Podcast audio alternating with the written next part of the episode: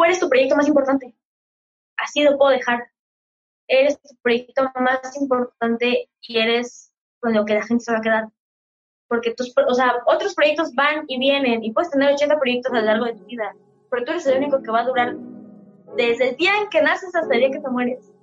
Entonces es el que le tienes que echar más ovarios, le tienes que echar más amor y más ganas, porque aparte es el lugar donde vives y es lo que siempre vas a traer contigo.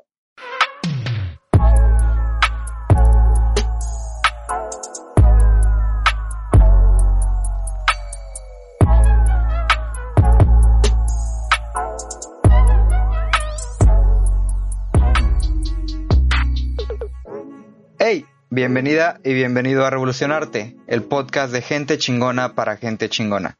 Estoy seguro que allá afuera hay personas que están viviendo de su arte o han encontrado la manera de convertir lo que les apasiona en su forma de vida. Mi nombre es Gerardo Hermosillo y yo me encargo de desmenuzar su historia, darte los atajos, tips, ideas y consejos necesarios. Tu tarea, aplicarlos en tu vida.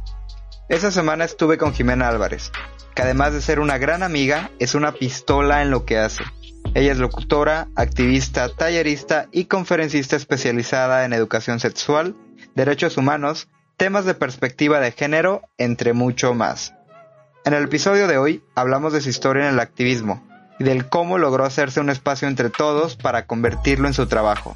También de cómo utiliza la creatividad en lo que hace y lo que no se ve o no se cuenta, pero pasa en la industria. Antes de comenzar con el episodio, me gustaría como siempre agradecerte por estar aquí de nuevo y comentarte que lamentablemente ya sabes por esto de la contingencia lo que está sucediendo en el mundo, no podemos juntarnos para grabar presencialmente, así que lo hacemos a través de una plataforma. Y esta vez fue mi culpa, tuve unos errores en el audio, creo que siempre va a pasar que me puedo equivocar y esta vez sucedió, entonces de verdad em, intenté hacer lo mejor que pude para que quedara, pero también se notan unas cuestiones por ahí. Así que te pido una disculpa. No lo quise volver a grabar porque de verdad siento que hay carnita y hay buenas como consejos que puedes tomar para aplicarlos. Entonces, em, ojalá que lo disfrutes, que entiendas la situación. Y pues nada, suscríbete por favor eh, si quieres más de esto. Y también únanse al newsletter. Les envío eh, contenido sobre minimalismo, hábitos y de lo que hablamos en este podcast. Sin más por ahora, te dejo con Jimena Álvarez. Jimena Álvarez, ¿cómo estás? ¿Qué onda? Estoy muy bien, estoy muy emocionada porque me hayas invitado. Y, o sea, está, está chistoso porque pues, es una plática entre amigos porque pues, ya nos conocemos. Sí. Pero el estarlo grabando ya es como señora formal. Ajá. Ya hasta te paras como derechita porque que te sientes como en, en- en otro formato. Está, está cagado, pero me siento muy bien. Sí, es distinto y luego está interesante como cuando a una persona le pones una cámara enfrente o un micrófono, lo que sea, como que cambiamos, ¿no? Nuestra forma de ser o nuestras palabras, incluso cómo, cómo nos comunicamos. te acostumbras y te dicen que tienes que cuidar todo lo que dices, todo lo que haces, cómo te ves, si tienes un cabello como mal acomodado. Esta cuestión de dar una buena impresión al tener una cámara enfrente, de repente sí te gana y, y sudas y los nervios y es un montón de cosas, la verdad. Sí, está, está loco. Deberíamos de normalizar el hecho de ser todo el tiempo. Porque imagínate que tuviéramos una cámara eh, en, en nuestra casa todo el tiempo, ¿no? Que viera lo que hacemos y lo que pensamos. Estaría creepy, ya sé, pero pues igual es como que debemos de ser nosotros ante la cámara. Sería como tener tu propio reality. Ándale, yo, oye, sí está, sí está un poco cabrón, pero bueno, eh, normalmente no inicio el episodio así, pero ya se habrán dado cuenta las personas que nos escuchan que, que nos llevamos bien y que la conversación fluye, ¿no? Pero pues nada, a la gente que nos escucha, ya seguro escucharon la presentación adecuada que le hice a Jimena con todo lo que ha hecho para que conozcan a más, más a detalle quién es y por qué está con nosotros en Revolucionarte. Pero pues hoy vamos a platicar un poquito de su historia, eh, de lo que está haciendo, cómo lo está haciendo y por qué lo hace también, que es importante, ¿no? Así que tengo una pregunta que siempre o casi siempre hago a mis A ver. invitados y es la de, ¿cómo defines a lo que te hace levantarte de la cama? Lo que te apasiona, más allá como de, no, pues es que soy licenciado en Derecho, soy licenciado en lo que sea, la carnita, o sea, lo que dices, esto me hace moverme de acá un día y esto es como mi pasión. ¿Qué me hace levantarme? Muchas veces he preguntado yo eso, pero nunca había hecho como esta introspección personal. Siento que cada día son cosas nuevas, o sea, no te puedo decir el hecho de mi trabajo me hace levantarme, eh, la escuela me hace levantarme porque puede que, no sé, un día trabaje y otro no, un día vaya a la escuela y otro no, como es este momento, pero en sí creo que lo que me hace levantarme es, es a ver a dónde me van a llevar como mis, mis decisiones, a dónde me voy a orientar yo, porque yo soy una persona muy racional, o sea, pienso las cosas como tres, cuatro veces antes de hacerlo. Entonces es esta lucha constante de, ok, sí tienes que pensar las cosas, pero hay situaciones donde te tienes que dejar fluir. Entonces, el, el ver a dónde me va a llevar la vida y si me dejo fluir, o sea, neta, la cuestión de dejarme como si estuviera en una montaña rusa y levantar las manos para ver a dónde fregados me va a llevar la vida, creo que es lo que me hace levantarme diario, porque es una aventura donde no sé dónde voy a terminar, pero sé que siempre voy a tener un nuevo aprendizaje. ¿Podrías decir que tienes como algún objetivo ya establecido o ya encontraste alguna, algún sentido a la vida? Porque creo que muchas personas, es uno de los problemas más grandes, ¿no? Como que no sabemos qué, qué estamos haciendo aquí y toda la vida se trata de, buscar como esa respuesta. ¿Podrías decir que tú ya la encontraste o todavía estás en busca de? Creo que sigo en busca. A mi parecer, eh, puedo, o sea, hoy te puedo decir, ¿sabes qué? Yo siento que el objetivo de mi existencia es eh, tener una, una empresa o tener, no sé, cuatro sucursales en diferentes estados de la República, pero en dos meses te puedo decir, ¿sabes qué? Creo que me equivoqué y mi motivo de estar en esta vida es dar clases, ser maestra. Creo que, no sé, tenemos como varios objetivos en, a lo largo de nuestra vida y eso que nos hace como tener motivación constante. Porque si no, ¿cómo lo puedo poner? Si yo logro mi objetivo, por ejemplo, terminar una licenciatura en unos cuatro años, mi vida ya no tendría sentido y ya no tendría por qué seguir levantándome y por qué seguir estando aquí. Entonces, es como siempre el, buscar qué quieres hacer, el buscar cómo... Siempre que lo digo, mi, motivo para estar aquí y siento que lo que me hace levantarme aparte cada mañana es ser feliz y encontrar la felicidad, la gente me toma como de loca o es que lo, dices como para dar una respuesta ambigua y zafarte de todos los problemas que es como esa crisis existencial de pensar qué fregados haces. Pero sí, la felicidad la puedes encontrar en muchas cosas, la encuentro en muchas cosas, la encuentro, eh, no sé, en mi familia, la encuentro, no sé, tal vez, si en algún momento quiero ser estilista, como metiéndome a cursos y, siendo disciplinada en ese aspecto. Entonces, creo que la felicidad es lo que por lo menos a mí me mueve y siento que es a lo que vengo aquí. Ya, sí, creo que es una forma muy bonita de, de encontrarle sentido a la vida tratar de ser feliz, ¿no? Con las pequeñas o, grandes cosas que podamos tener en la vida. Como dices, la familia puede ser un, gran punto, no sé, trabajo.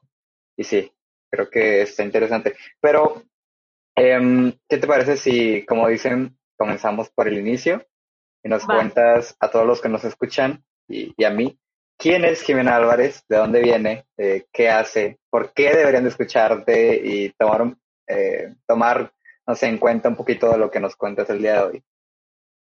¿Quién es Jimena? Esa pregunta me la he hecho desde que tengo memoria. y hubo un, momento donde, según yo, ya me había encontrado como por segundo de secundaria, digo, segundo de prepa. Y bueno, a grandes rasgos, antes de contarte esa historia, te puedo decir que Jimena es una chava de 18 años, en este momento casi 19, que viene de la Ciudad de México, que ha vivido en varios estados de la República y creo que eso le ha ayudado a madurar mucho y a ver como la vida desde diferentes aspectos, de salir un poquito de la burbuja del privilegio que puedo llegar a tener. Mm, soy dropout de comunicación y medios. Ok casi estudiante de, licenciatura en Derecho, esperemos que funcione, pero fuera de eso creo que soy una persona que le apasiona mucho el ver a mis personas cercanas crecer. El, el conocer gente es algo, o fuera de, entre bromas lo podemos llamar el chisme. El chisme mueve el mundo, pero realmente, no sé, lo que me mueve es, como conocer gente y platicar con gente porque siento que abro mi perspectiva. La gente me puede dejar algo a mí, yo le puedo dejar algo a las demás personas. Entonces, creo que por eso me dedico a lo que me dedico. Soy activista, tengo un programa junto con mi mejor amiga de, de todo mi corazón. Pero te digo, como en, prepa tuve esta situación de no sé qué hacer con mi existencia y tuve como una depre muy fea. Y una persona que quiero mucho en algún momento, eh, ya en una plática íntima, me dijo, es que como que quieres complacer mucho a las demás personas. Entonces, había dos Jimenas. La Jimena que todo el mundo quiere ver y la Jimena que realmente soy. Y me dijo, la neta, la Jimena que yo conozco, que es la que realmente eres, es diez veces más genial y diez veces más preciosa que la Jimena que el mundo quiere que le presentes.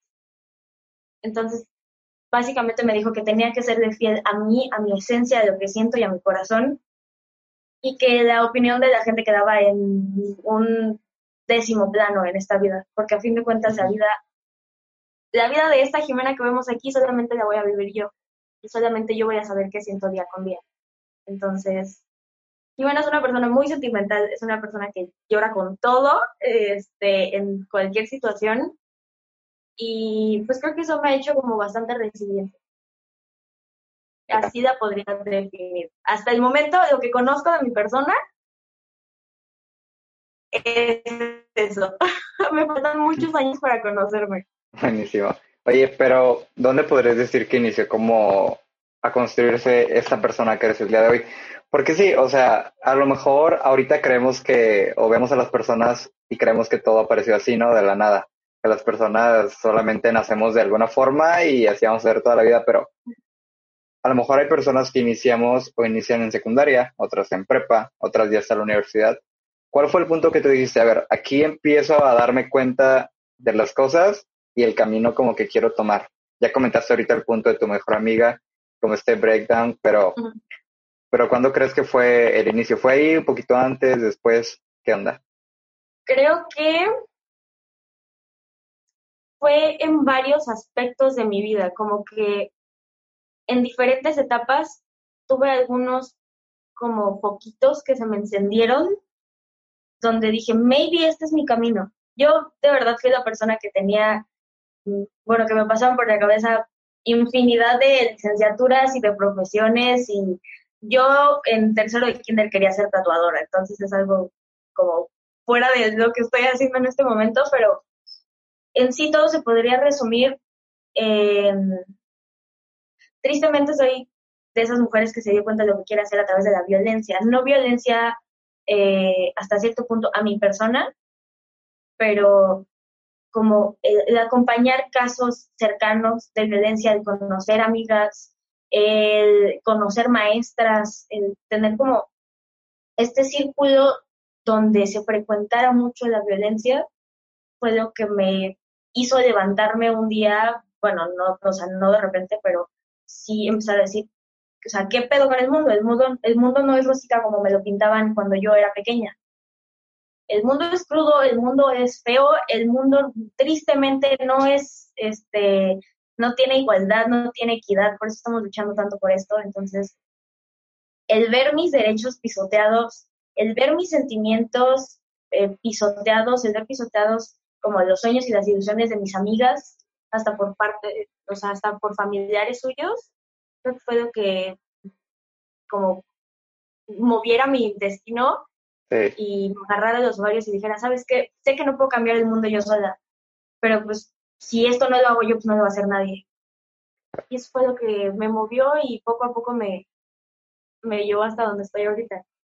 Ok, ¿Y, ¿y cuál fue como ese primer paso que tomaste, ya que te diste cuenta una vez? ¿Dónde fue? Es que quiero entender un poquito y también a la gente que nos escucha, que, o bueno, me gustaría que nos contaras a lo mejor ese primer paso para que nos diéramos cuenta que muchas veces ni es tan grande o a lo mejor simplemente comenzando todo comienza como a alinearse, ¿no? Como que nos cuesta mucho dar ese primer paso y a lo mejor es lo que lo único que necesitamos para, para avanzar, ¿no? Y, encontrar realmente lo que somos. Lo que yo hice, y ya lo mencioné en el programa, inicié como en el activismo, sigo en, en esto, pero inicié como de las peores maneras que puedes iniciar en el activismo, que es organizando una marcha. O sea, yo, una niña de, tenía 16, 17 años, dijo, a huevo, yo puedo organizar una marcha, o sea, no yo sola, pero una, una amiga en ese entonces eh, puso una publicación en Facebook es que se están haciendo marchas en, toda América Latina, en Argentina, o sea, estaba el, boom de la cuestión del aborto, en Ciudad de México ya se están replicando, entonces, ¿cuándo vamos a estar algo en Tepic? Le dije, güey, yo jalo. Y, o sea, comenzó con una publicación de Facebook, hicimos un grupo, nos reunimos con otras feministas que ya tenían bastante tiempo aquí en Tepic.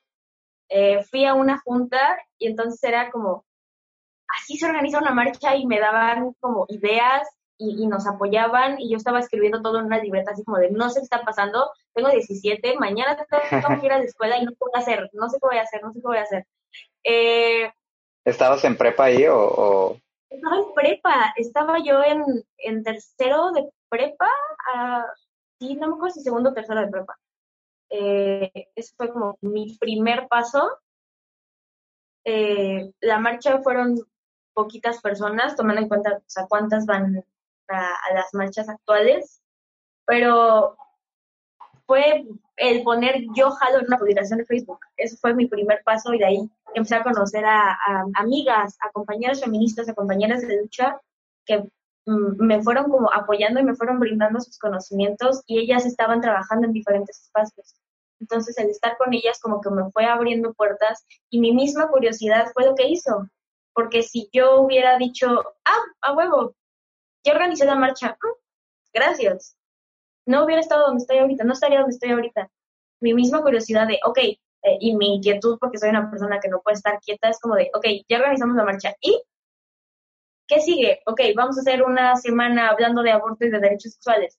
Ok, ahora voy a entrar a un curso sobre, eh, no sé, democracias, no sé, tomando en cuenta a las mujeres. O sea, como que el tener que hacer es, es lo que me motivó a, no sé, a, no quedarme en mi casa, porque me da hueva quedarme en mi casa. Soy esa persona que en cuarentena la está sufriendo. Pero eso fue la situación, como el, mm, al principio por desmadre, maybe porque mm, nunca he visto una marcha, mm, por lo menos a mí no me había llegado la información de una marcha aquí en, en Tepic, entonces era como, pues va. Sí. Oye, ¿y crees que hay como alguna forma correcta de entrar en esto del activismo? Como, como una línea que a lo mejor si alguien, porque me han llegado a, preguntar muchas veces, oye, ¿cómo lo hago para iniciar en el activismo? Eh, y no solamente en temas de, de, de, feminismo, a lo mejor, que es en lo que tú estás muy metida, ¿no? Pero o sea, en general, porque también veo que andas en otros lados y, andas apoyando distintas causas y aprovechando, ¿no? Eh, las oportunidades. Pero, ¿crees que hay alguna forma correcta por donde iniciar? Creo que hay formas más fáciles de las, o sea, de cómo yo inicié. porque eh, eso sí que puedo decir que no hay una edad para, para iniciar a hacer activismo. No, no te dan como una hoja para llenar todos tus requisitos y si no tienes 25 años y una licenciatura terminada, no puedes ser activista. algo que muchas personas creen. Es como de, no, güey, no necesitas eso. Lo único que necesitas es motivación, constancia y ganas de informarte y de salir a gritar qué es lo que quieres qué es lo que necesitas. Porque puedes, o sea, puedes tener la motivación y decir, va, sí voy a iniciar en el activismo, pero si neta no te agarras, eh, eh, o sea, los ovarios y decir, la gente me va a criticar, la gente, eh, a mí mil veces en esa marcha me cortaron las trompas, me gritaron de cosas, pero me podía más luchar por mis derechos y por los derechos de mis compañeras que las voces de gente que estaba escribiendo en su computadora. Entonces, creo que una manera, ahorita en redes sociales, hay activismo en redes y aunque sea una manera más sencilla y una manera como donde te expongas un poquito menos, sigue siendo activismo. Entonces, eh, creo que se podría iniciar por ahí.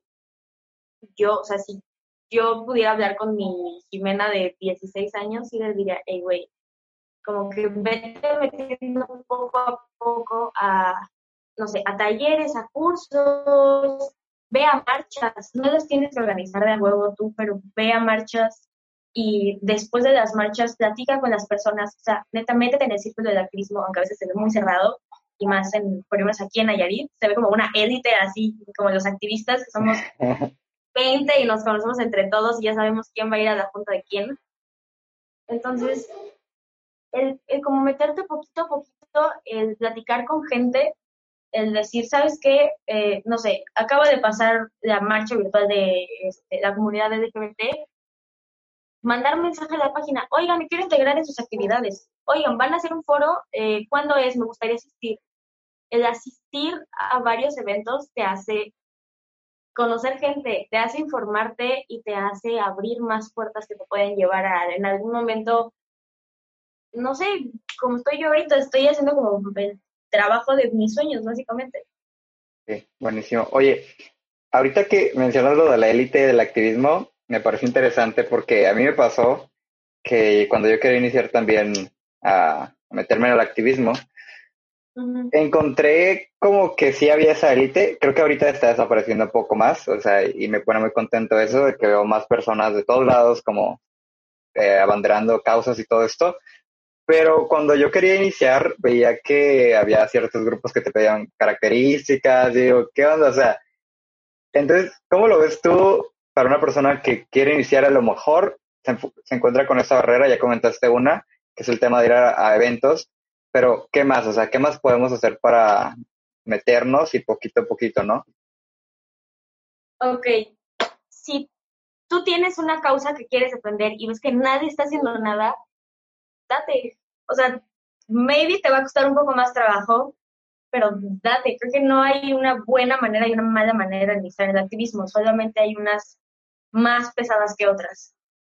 Hay caminos donde van a haber más rocas, pero no significa que no las puedas saltar y que no las puedas atravesar. Si ves que, no sé, si tú quieres defender que todas las paredes sean amarillas en este mundo, por lo menos una persona va a pensar igual que tú y va a decir, ah, huevo, es que todas las paredes tendrían que ser amarillas. ¿Por qué nadie, o sea, está luchando por esto? Ya son dos personas. No tienen que ser 50 mil personas para que salgan a marchar o salgan a gritar. Las paredes del mundo necesitan ser amarillas. Siempre vas a encontrar una persona que tenga eh, algunas coincidencias de pensamiento contigo. Entonces, si no encuentran como una organización, un, grupo, una asociación civil donde se puedan unir, que estén abanderando su causa, agarren a ustedes. De verdad, eh, aunque la gente destache de locos, que es que, ¿qué hace este güey eh, manifestándose en la loma pidiendo que todas las paredes sean amarillas. Pero maybe, no sé, maybe yo que voy en mi, en mi carro voy a decir, me interesa. Y puede que en ese momento no me pueda parar a platicar con esa persona, pero después me puedo topar o después sí me puedo estacionar y pueda unirme a la manifestación, puedo platicar con esa persona, por lo menos para decirle, ¿por qué fregados quieres que todas esas paredes sean amarillas? O sea, tienes que poner tus causas enfrente de la gente porque tristemente vivimos en un mundo con burbujas de privilegio y las, mm, las luchas se ven ridículas desde la burbuja de privilegio, porque no las estás viviendo tú, porque no las necesitas tú. Una mujer blanca privilegiada va a decir es que ¿por qué tienen marchas de pueblos originarios? Si no se ven marginados, si no se ven discriminados, eh. tú lo ves así porque no lo estás viviendo tenemos el ejemplo de muchísimos influencers mexicanos que, qué pena, pero dicen, es que en México no hay racismo, porque tú no lo vives, cabrón. No significa que porque tú no lo vivas, además no. Tenemos que romper esa burbuja de privilegio. Si no, hay muchas asociaciones. Si ves que una asociación de verdad tiene esa causa, aunque la esté impulsando de una manera mínima, puedes mandar mensaje en redes sociales, tienes un conocido o una conocida échale un grito de, oye, quiero formar parte de esta asociación civil. Y como fomentando romper esa élite, por favor, que ahorita no está tan complicada, que cuando, cuando empezamos sí era como sentarte en la mesa de los populares en, en la primaria, era, es que ¿por qué te vistes así? ¿Y por qué hablas así? ¿Y es que cuántos años tienes? Y tienes una carrera, y tienes un posgrado, y tienes maestrías, y tienes diplomado. y yo de 16 años así. Sí, justo. Nos costó mucha, o sea, primero a mí me costó como mucho el, el sentirme parte. Porque una cosa es que ya estés ahí y otra cosa es que te sientas parte de, de ese grupo, de ese sector poblacional. Y me costó mucho trabajo. Como que ser el más pequeño del grupo, ¿no? Y, y siempre te dicen, ay, ¿cuántos años tiene, tienes? Y la gente se sorprendía, bueno, a mí me tocaba era como que decían, ay, qué lindo que esté aquí, ¿sabes? Pero no te tomaban como, ah, neta, este güey si se la cree y está luchando hasta que lo demuestras. Es que es, el adultocentrismo, o sea, tengo 18, tú tienes 24. O sea, me llevas poquitos años y de todos modos me vas a aplicar tu adultocentrismo de, ay, qué bonito que se quiere unir, ay, mira, lo qué lindo. O, pues es que estás muy chavito, ¿no? Como para entrar en esta situación, estás muy chavita. Seguimos, o sea, el ser joven es una constante como lucha, porque si te interesas por los temas sociales, por la cuestión de política, eh, derechos humanos, de dos, o te dicen, ay, pero es que estás muy chiquito, no sabes nada, y cuando no haces nada por eso y dices, ok, entonces me voy a enfocar en otras cosas, voy a enfocarme en el deporte, voy a enfocarme en las artes, ay, pues es que la juventud no, no le importan las políticas públicas de su estado, no le importa la cuestión económica de su estado, es como, ¿qué hago? O sea, si te ponen, estás entre la espada y la pared y cualquiera de las dos cosas que hagas está mal. Sí. Oye, ¿y, no tuviste o no te encontraste con problemas en tu familia? o con tu círculo cercano a la hora de meterte en esos temas de activismo? no tanto porque, porque estuviera en el activismo, sí. A mi mamá le daba como mucho pánico porque sabe cómo tristemente somos tratados los activistas en México. Y, toda la discriminación, y bueno, no tanto discriminación, sino los medios de comunicación te tragan. Te tragan, te tragan el gobierno, si no estás con ellos te tragan. Si vas en contra de su agenda pública, te quieren hacer pedazos. La sociedad en general, cuando vas a una marcha, también te quiere hacer pedazos con el claxon. Te gritan hasta lo que te vas a morir. Entonces a mi mamá le da mucho pánico que su niña de 16, 17 años estuviera en ese mundo, en una edad eh, donde como que maduras lo suficiente, no conoces tanto del mundo y no tienes tanto colmillo para eso. O sea, si quieres verlo de esa manera. Pero, o fue como el único problema, que a mamá le daba miedo, le daba mucho pánico. De hecho, la primera marcha me, me acompañó ella y ya como a la segunda, tercera marcha ya iba yo rara al 100% y, o sea, yo llevaba ya mi kit, o sea, que tengo en, en la casa ya mi kit de marcha, para nada más agarrarlo, ponerle una mochila así, y la cierro y me voy. Y, bueno, pero por la parte de los ideales creo que sí tuve mucho problema mucho pedo. Eh, Cuestión feminista, porque mm, la típica de no son las formas, es que porque, porque rayan, porque pintan, eh, pero es que tomen en cuenta la manifestación de los músicos que hicieron afuera del palacio. Ellos no están haciendo destrozos y los pelaron y salió el gober y saludó y qué bonito. Entonces, eh, por esa parte de los feministas, sí. Por la parte de la comunidad LGBT, tuve como cuatro salidas del T12. Gracias al bonito activismo. Que fue, según yo, ya había salido de clase con mi mamá. Realmente sí. Este, mi mamá como que se enteró. Pero en alguna entrevista, como yo pensaba que mi mamá ya sabía, me solté. O sea, la lengua se me corrió y yo dije, no tenemos por qué decir. Y sí, a mí me pasó que mi mamá, y yo empecé a contar, es que mi mamá se enteró así, así, así yo estaba con la chava, pero no sé qué, pero no estábamos haciendo nada, estábamos platicando, pero mi mamá como que me interpretó y no sé qué. Bajo porque tenía que ir a otra entrevista y mi mamá me dice, que no me tienes que decir nada. Y mi mamá con el teléfono escuchando toda la entrevista que acababa yo de dar arriba, yo estaba helada. Entonces tuve que vivir como esta salida del closet eh, muy presionada y muy repentina y, estar en este estado de vulnerabilidad gracias al activismo. Y gracias a mi estupidez por suponer que mi mamá había entendido que... Pero fuera de eso no he tenido como problemas en mi círculo cercano. Con gente externa, sí. Ya. Oye, y regresando a esta línea de, de cómo llegamos hasta el día de hoy. Ok, ya nos contaste un poquito de cómo iniciaste en el activismo, cómo debemos de hacerlo si queremos unirnos, ¿no? O cuáles son problemas también que te puedes encontrar con la familia, todo esto. Pero ¿cómo pasamos de estar en una marcha o de ir a la primera marcha a tener tu programa, a que te tomen en cuenta en entrevistas, que estés dando paneles, conferencias y que las universidades te llamen, ¿no? Para hacer ese tipo de, de cosas. ¿Cómo fue? O sea, explícanos y cuéntanos así, paso por paso, si tú quieres, una persona que neta, porque a mí me pasó en la prueba que yo escuchaba, no, pues es que yo me quiero dedicar a dar conferencias, no, es que yo quiero tener mi programa, es que yo quiero que me entrevisten. Ok, pero ¿cómo hacerlo? O sea, ¿cómo lograrlo de verdad? Uy, eh, ¿cómo pasé?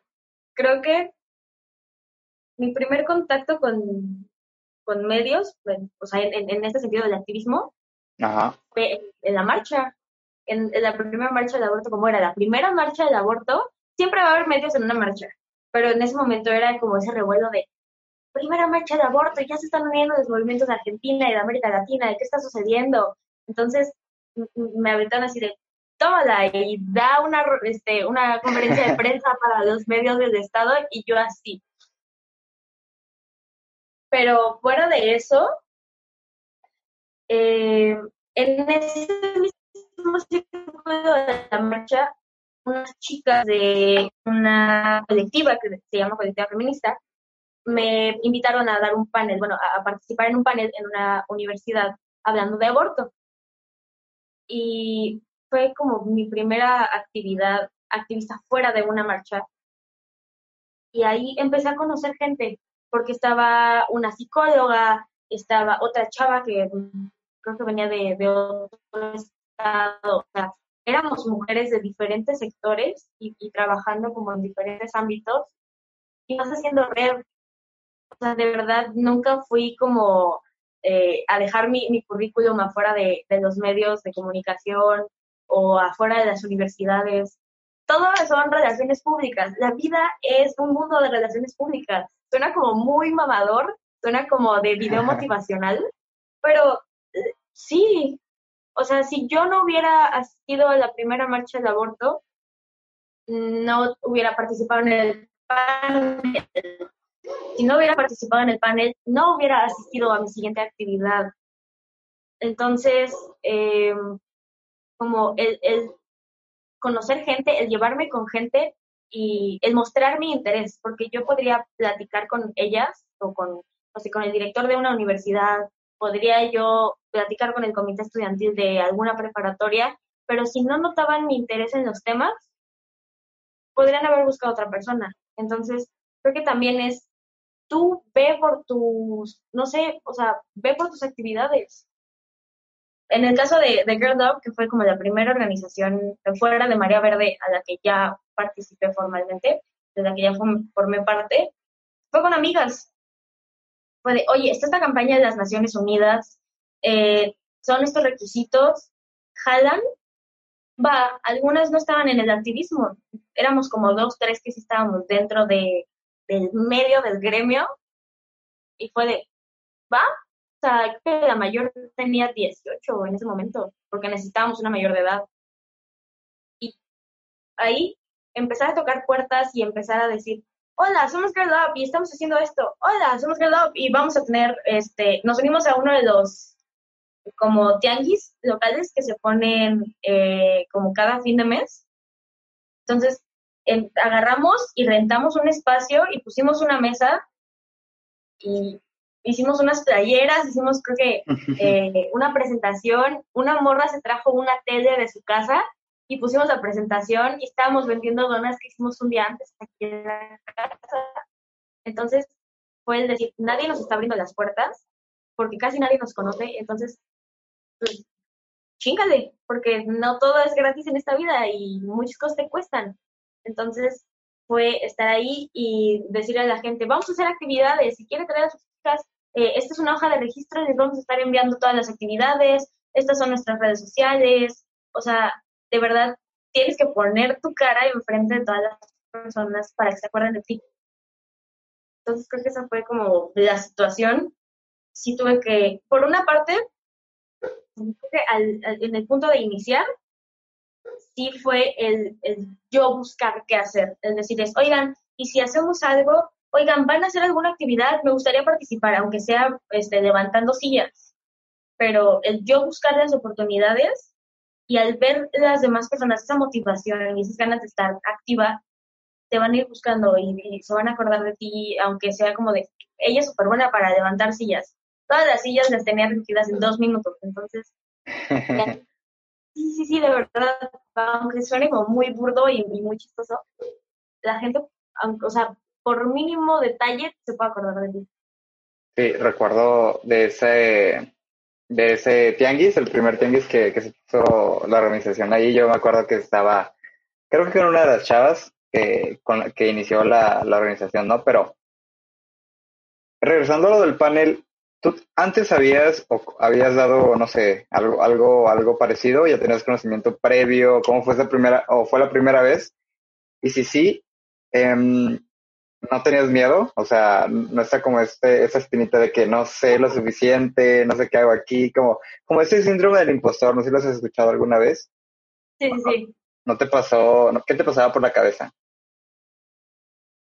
Mm, creo que los nervios son comunes y, y está bien, porque si en un momento dejas de tener nervios significa que ya no te está motivando lo que estás haciendo.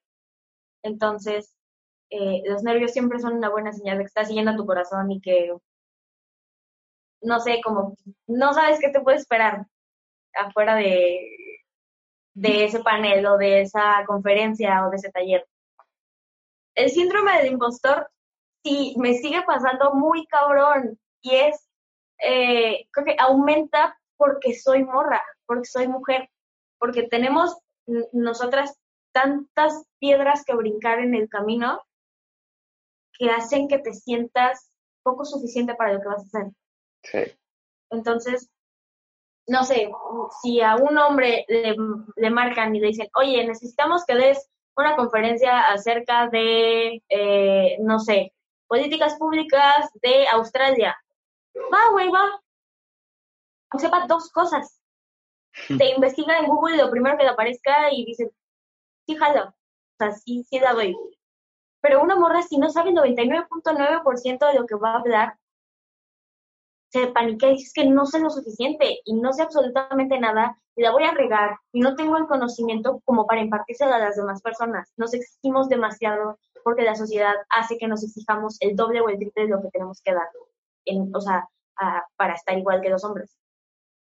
Entonces, me pasa, me pasa, me pasa, me pasa, me más cuando he tenido la fortuna de trabajar con, con instituciones de gobierno, he tenido la fortuna de trabajar, por ejemplo, con la Secretaría de Comunicaciones y Transportes, y creo que nos avisaron que teníamos que participar con ellos dos, tres días antes, y aunque ya era un taller que yo tenía preparado porque ya lo había dado, es ese nervio de, es que no sé nada, y si me preguntan y no sé, y si se me olvida y si no sé, es que siento que no estoy preparada y no estoy lista y estoy muy pequeña, entonces e, es, es esa parte de los nervios de, del síndrome de impostor.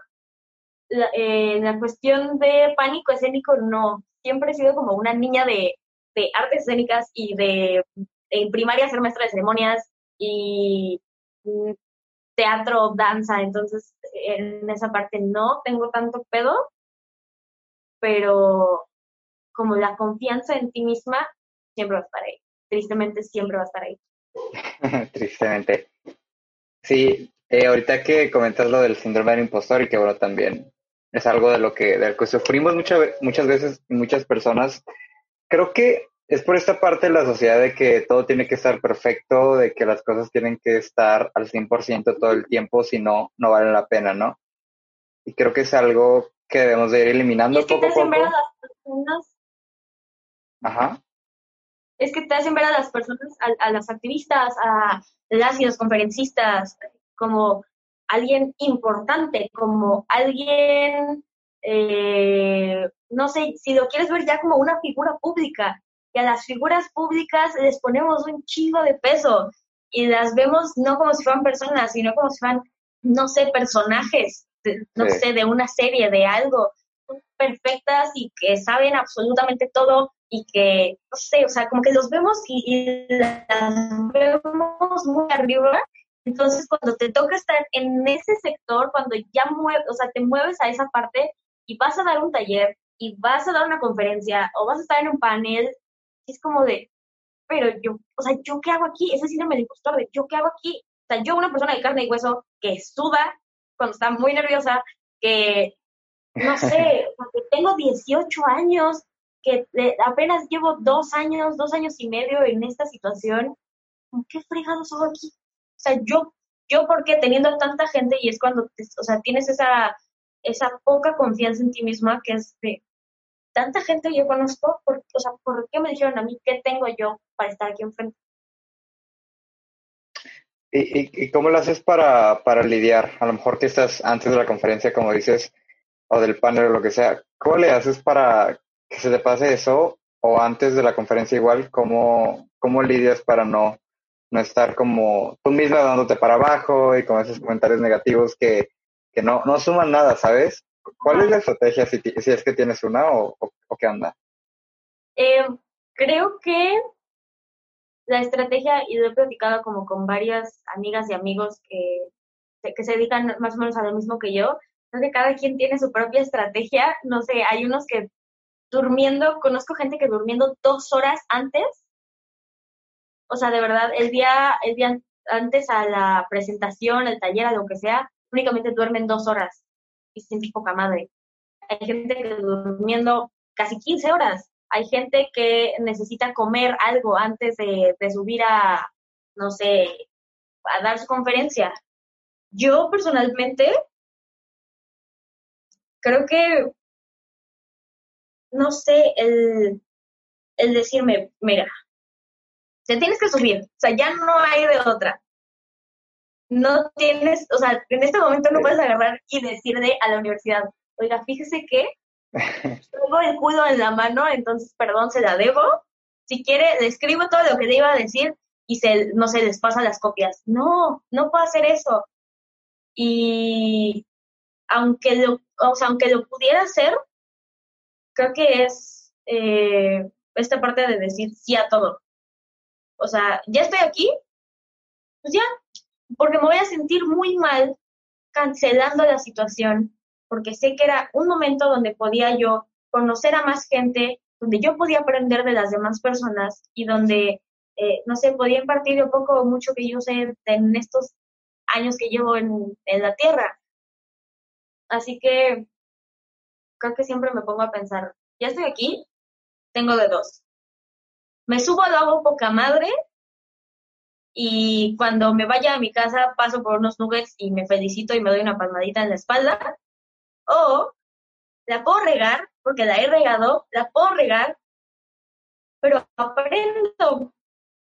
Y voy a decir, ok, la regué aquí y sí puede haber pasado un oso horrible ahí enfrente de tanta gente, pero sé que para la próxima ya no lo voy a hacer. Y si yo no me hubiera parado en ese escenario, tal vez la seguiría cagando y la seguiría regando.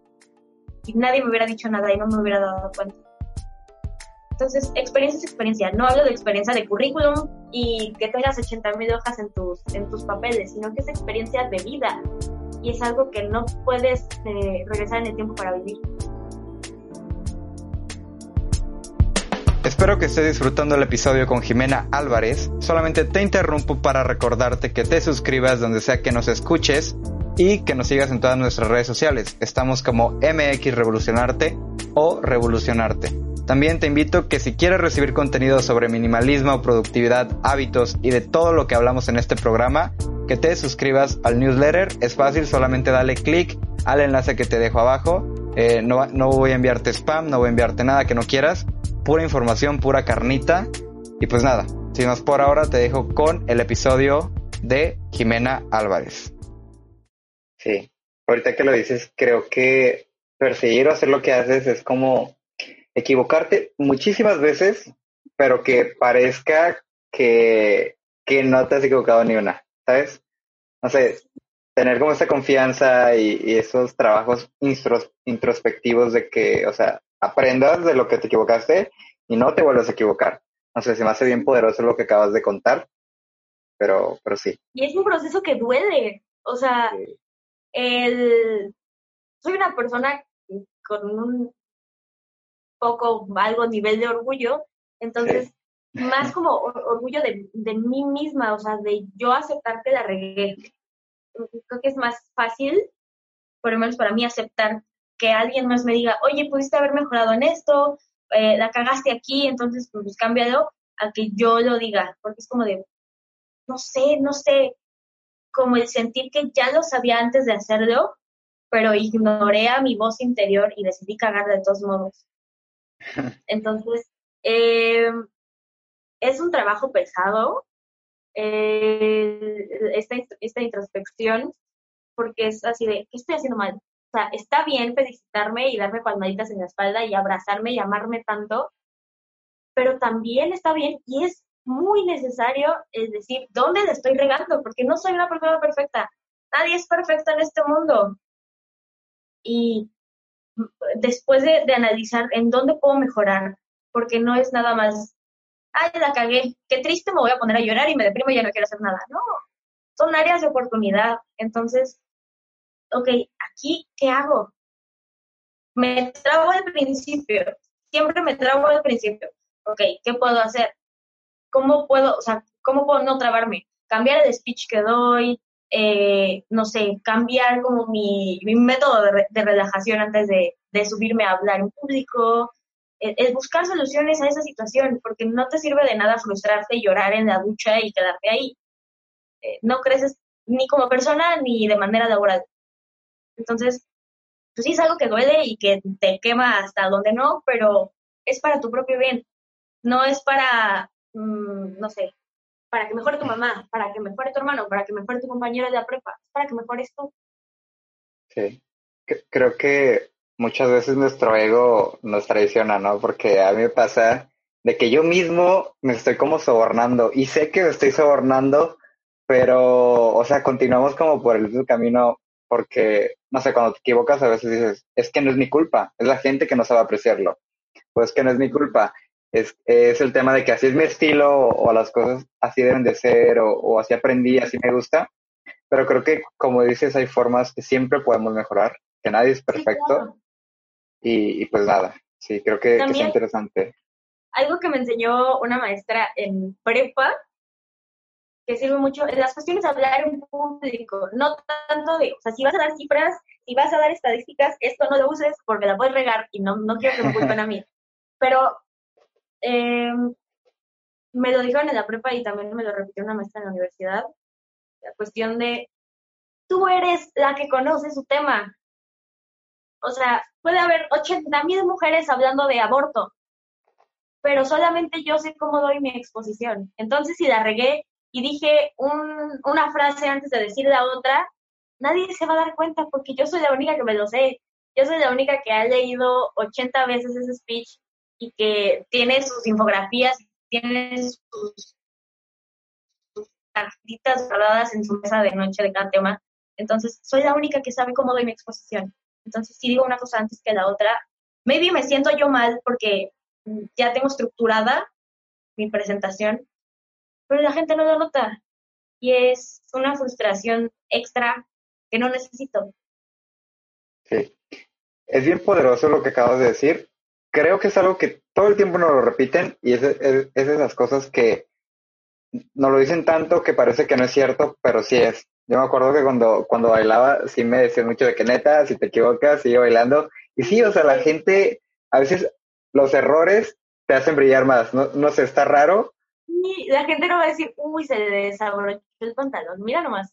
lo veo aquí a 80 metros del escenario. Con mi lupa veo cómo se sale Sí, o sea, a veces de que te equivocas, se te olvida una secuencia o lo que sea, volviendo al ejemplo del baile, y a lo mejor haces otra cosa que el público dice, wow, o sea, yo esperaba otra cosa y, y se va como más contento, ¿no? Y lo puedes aplicar. te recuerdan. Sí. Aunque sea por algo cagado, pero te recuerdan. Sí. Eso es importante, creo que te recuerden y, que se vayan como, como en sabor de boca. Así que ya saben, amigos, eh, regála más, cáiganla más y... Aparte está divertido regarla. Sí. O sea, en el momento no, en el momento dices, fuck, fuck, fuck, me quiero morir, quiero que me trague la tierra, pero después te cagas de risa, la verdad. Es la primera historia que cuentas cuando se acaba el evento o, o lo que sea, es lo que todos están hablando. Sí, sí, sí, y más cuando, por ejemplo, a mí me ha pasado más, o sea, más que regarla, el controlar mi, mi frustración, porque me ha tocado en la cuestión de derechos sexuales y reproductivos en ese taller, porque doy ese taller y es de los talleres que más me fascina dar en el mundo, me tocó darlo en una prepa. Entonces, eh, yo tenía el tiempo contado, de verdad tenía el tiempo súper contado y era eh, menor el tiempo que tenía al que yo necesitaba para la presentación, porque em, se tardaron como en formarse y en sentarse los niños y las niñas y las pegadas. Y yo tenía que, pegarme mucho a, a mi presentación. Tenía un tiempo destinado para preguntas y respuestas, pero era muy corto. Y a la mitad de la presentación, un niño agarra y me pregunta, que por qué la, ay, ¿qué era?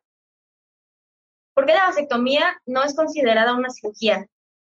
Y yo así, amigo, no está, tengo el tiempo muy contado y yo no, o sea, yo no podía ser grosera.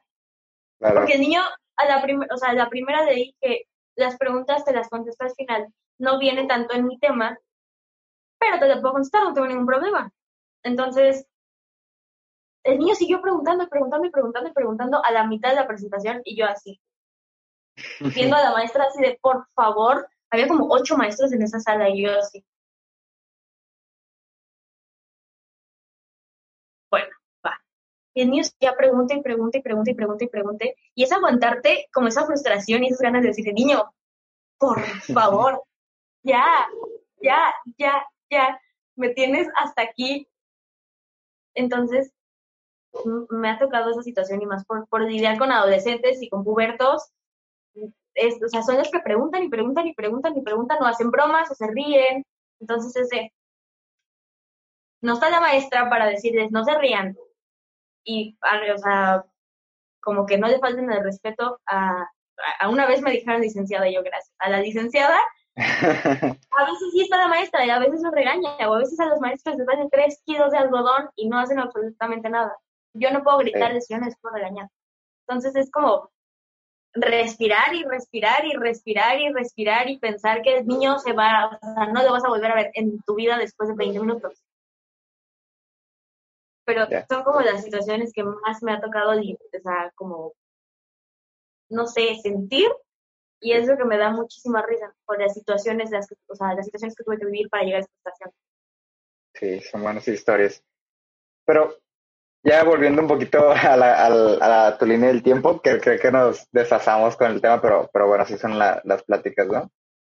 Em, ¿Cómo fue de que después de, entrar, ok, a la organización o a este grupo con, con tus amigas, que entraras al tema de, de tener un programa, ya con, en, bueno, un programa entrevistando a diputados, entrevistando a personajes como importantes o bueno, eh, destacables de, de, la sociedad, ¿no? Porque para algunas personas pueden ser importantes, para otras no, pero bueno. ¿Cómo fue? ¿Por qué? O sea. Em, creo que fue porque justo había terminado la marcha LGBT. Ajá. Y estábamos en juntas para ver qué íbamos a hacer el siguiente año, que sorpresa, no se pudo hacer la marcha porque estamos en cuarentena. Eh, pero pues en ese momento no sabíamos, entonces pues queríamos ver qué planeábamos, qué actividades eh, dar de seguimiento.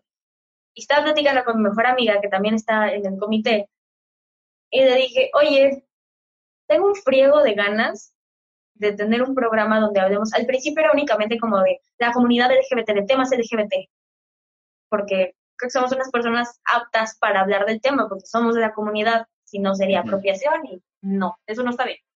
Pero, eh, o sea, le preguntas como de, ¿un ¿jalas?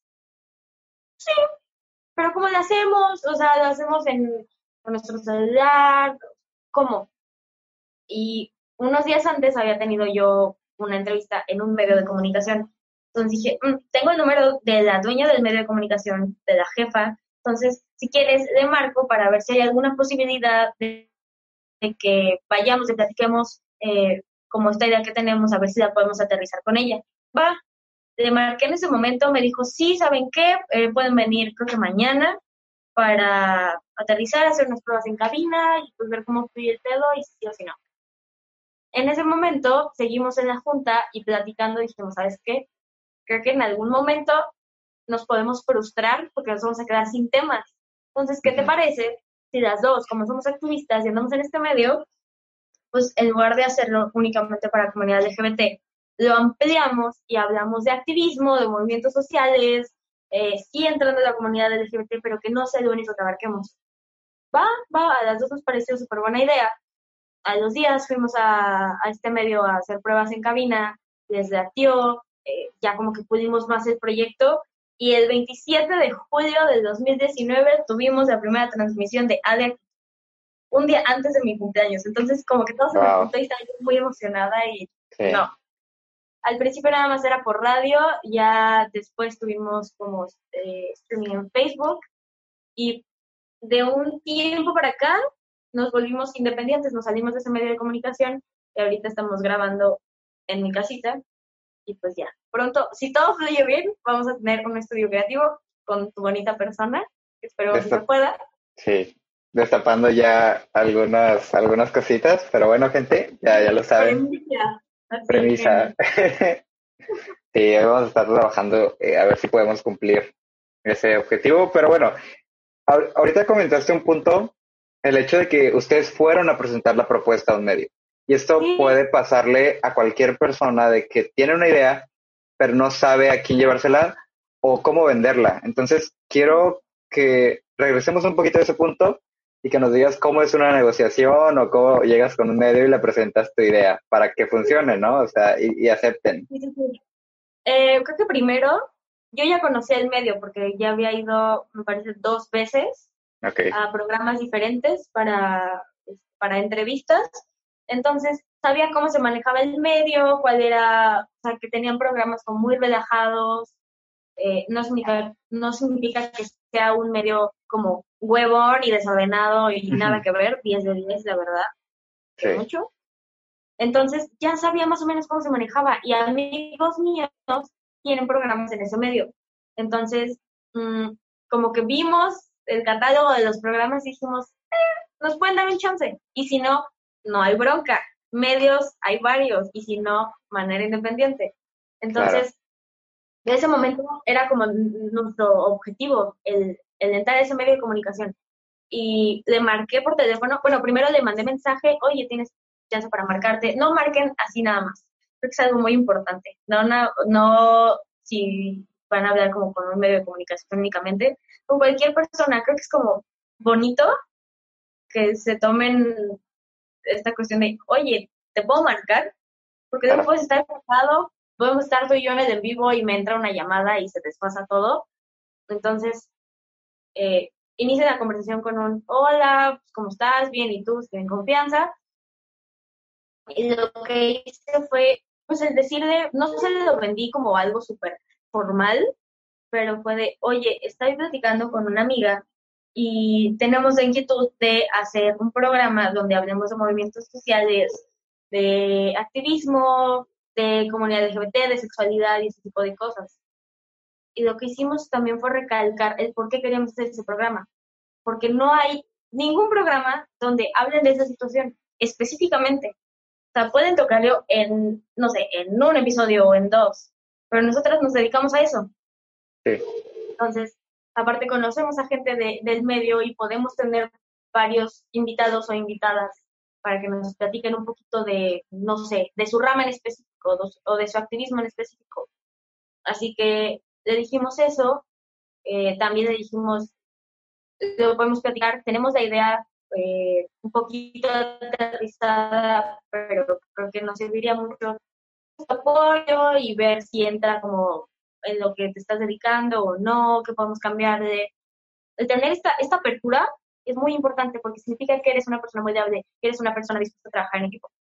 Porque puedes ser la persona más dedicada y la mejor en lo que haces, pero si no sabes trabajar en equipo, te hundes. Porque a la vida, o sea, en la vida no estamos solos, no estamos solas. Siempre vamos a necesitar por lo menos de una persona para hacer algo. Así que, pues eso hicimos, el tener bastante apertura, el, el tener bastante comunicación con, con esta chava, nos ayudó a, llegar a la meta. Sí, y como lo comentas, a veces ni siquiera es necesario como tener el proyectazo y la idea ya súper establecida. Simplemente creo que la gente lo que busca muchas veces, o buscamos, es la, la actitud, ¿no? Como, como las ganas, o sea, la pasión, todo esto. Y justamente lo cuentas ahorita. Sí, creo que es, es muy importante porque yo ya podía haber vendido el proyecto con cero ganas y no iba a ser lo mismo. Porque no le echas los ovarios a un proyecto que no te gusta de igual manera que un proyecto que te motiva y te apasiona y, estás enamorada de él. Y eso nos pasa con, con nada de actitud, que es algo que nos llena. De repente si tenemos nuestros breakdowns de no sé si me gusta esto, no sé si lo estamos haciendo bien, no sé si, si debemos de continuar, también está bien tener esos breakdowns, es normal. Es muy normal, pero creo que nos, nos mueve y nos apasiona porque es llevar a una pantalla lo que hacemos fuera de ella. Es estar como mini talleres virtuales aquí y más relajados, porque es una plática entre dos amigas hablando de un tema de importancia actual. No, el objetivo de la actitud realmente era traer este activismo que se ve como una élite y que se ve como una sociedad súper difícil de alcanzar aquí. Que vean que es muy sencillo entrar al activismo, que vean que el activismo es para todos, para todas, que hay diferentes maneras de hacer activismo y que comprendan lo que está pasando actualmente. Ok, está bien si no quieres unirte al activismo, pero que estés informado y que tengas eh, información bastante digerible para estar al tanto de, todos los problemas globales, nacionales, estatales, municipales, lo que quieras. Buenísimo. Oye, quiero, quiero pasar, eh, bueno, eh, a otra, a, igual regresar como un poquito a la línea del tiempo para seguir hablando. Ok, ya, ya tuviste el programa y cómo lo relacionamos o cómo llegamos al presente. O sea, ¿qué está pasando ahorita en la vida de Jimena? ¿Cuáles son los retos que estás enfrentando? ¿Cuáles son como estos problemas o preguntas que aún no has resuelto? Cuéntanos un poquito de eso. ¿Qué está pasando en mi vida? Siento que es como un, ay, qué emoción, es como un reality, porque, este, siento que mi vida está pasando, es una etapa de transición. Siento que es un momento, y más porque estamos en cuarentena, donde me siento todos los días, reflexiono si estoy siendo feliz, si no estoy siendo feliz, por qué, qué puedo hacer para alcanzar una mayor felicidad o alcanzar aunque sea como tantita felicidad. Em, hace poquito, hace poquito tuve como este breakdown de no sé si estoy en la licenciatura correcta y después de como reflexionarlo bastante tiempo dije, ¿sabes qué? Me voy a cambiar a una licenciatura que me gusta y que no sabía si cambiarme porque era más el miedo a ¿qué dirán? Ah, pero es que voy a hacer el dropout de comunicación y medios. No para mis compañeros o mis compañeras, es ok, pero para mi familia va a ser como de, entras a una licenciatura y la dejaste por otra. Es un año perdido, pero es que eres indecisa, no sabes lo que quieres, no sabes qué necesitas. Pero no, aprendí un chingo. En un semestre, en un año, aprendí un chingo de cosas que si no hubiera estado en esa licenciatura no hubiera aprendido. Entonces, eh, aparte de como los años que tengo, sí es normal tener como cada cierto tiempo un análisis de no sé si estoy haciendo las cosas bien. Y te digo, por esa cuarentena creo que es muy normal que todos y todas nos lo preguntemos de, ¿estoy haciendo lo que me gusta? ¿Soy buena en lo que hago? A veces te puede llevar como a bajonearte y a decir, es que no sé nada y no soy nada y, soy un asco en lo que hago, pero pues es repetirme, ok, neta soy un asco en lo que hago. Y ahí es cuando platico, o sea, por ejemplo, con mi mamá, de mi mamá, me siento asquerosamente y siento que no sirvo para absolutamente nada. Entonces, platicando con ella, como que me voy dando cuenta y aterrizo mi realidad, es como de, todas las personas somos buenas para una cosa, mínimo una cosa. Entonces, si por algo sigo aquí después de tanto tiempo, es porque estoy haciendo algo bien. Es porque a la gente le gusta mi trabajo. Es porque a mí me gusta mi trabajo. Y ¿qué más está sucediendo en mi vida? Estabilidad emocional. es muy normal en la cuarentena, pero esta estabilidad emocional de necesito estar conmigo, conocerme a mí, eh, está ponis porque muchas y muchos de mis amigos, amigas, amigues tienen pareja actualmente. Entonces, esta presión de ¿por qué no tienes pareja? ¿Por qué no fuiste con tu pareja? ¿Por qué eres como la, la, este, como la espinita de todas las salidas? Es como de, no.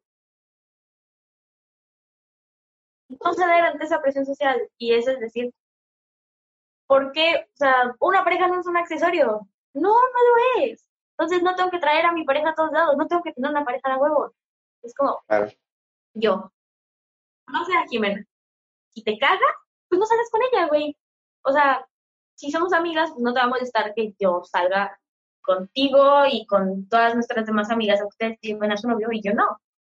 Entonces, es, es esta parte de tener esa estabilidad emocional como sentirme libre y no ser presionada por, por el mundo exterior. Pero creo que fuera de eso, todo va bien. Cambios no tan drásticos. O sea, no estoy en esa etapa de no sé si soy emo o no soy emo, que tampoco la pasé en ningún momento de mi vida. Eh, pero sí creo que es como lo más importante que está sucediendo ahorita, es decir, estoy haciendo las cosas bien y cómo me veo a futuro. O sea, voy a seguir haciendo esto, me voy a seguir llenando. Soy una persona que interesa mucho por el futuro, mucho, mucho.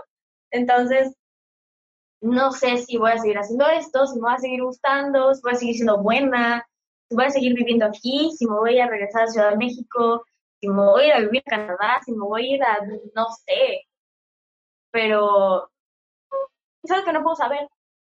Y es un estrés que me quito poco a poco porque no tengo una varita mágica para mostrarme cómo voy a hacer en 10 años. Creo que el tema ahorita que lo comentaste de las parejas e, es, es interesante porque yo también me encuentro como, como tú, con esa, con esa espinita, ¿no? De que veo a todos con pareja, amigos que antes no tenían, sí, tienen ahora y, ahora yo soy el que, el que no está ahí, ¿verdad? Pero sí, es justamente como entender, eh, ¿cómo? Lo que decir era que, o sea, aparte de cuando tienes pareja es como el juzgar tu relación. Porque estás, me siento muy extraña, o sea, me siento como, no soy, no somos influencers, pero quieras o no estamos en el campo público siendo activistas y dedicándonos a esta situación. Sí. Entonces, hasta cierto punto la gente se siente como con más derecho de juzgar qué fregados haces y con qué fregados sales. Entonces, ¿por qué tienes novia? ¿Por qué no tienes novia? ¿Por qué sales con ella? Entonces, ¿qué hago? Ya no sé si estoy haciendo algo bien. Ya sé, está, está loco esa parte, pero no sé, creo que es entender que, como dices, las parejas no son accesorios, tienes que encontrar la persona correcta, supongo, pero bueno, son problemas que que te das dando cuenta y vas intentando sacar el paso. Eh, no habrán Tinder, amigos. es cierto. No habrán Tinder. Bueno, vemos. vemos. He tenido muy, muy extrañas experiencias en Tinder, la verdad. Pero cada quien, sus gustos. Ahora quiero pasar a una parte de la plática, que son unas preguntas un poquito más eh, de este programa. En el programa intento como abordar temas de creatividad y, temas como de cómo realmente encontrar eh, lo que te apasiona, como todo esto, ¿no? Quiero eh, conocer esa parte creativa de, Jimena. Así que una de las preguntas es, ¿cuál es tu proceso creativo, si es que tienes, y cómo le haces eh, para sacar nuevas ideas, por ejemplo? Del ocio.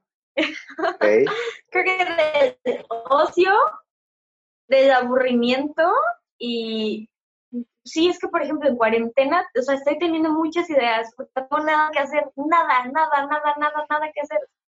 Entonces siempre estoy ideando cosas, siempre estoy creando cosas, aunque sea lo más mínimo, aunque sea el, voy a darle una vuelta de 180 grados a mi cuarto, pero siempre estoy ideando, o sea, pasé como dos semanas reorganizando mi closet como maricondo, entonces fue algo que se me ocurrió como a las 2 de la mañana y dije, güey, lo tengo que hacer, porque si no, no me voy a sentir tranquila. Y mi closet es como la cosa más organizada del mundo actualmente, pero creo que viene de ahí.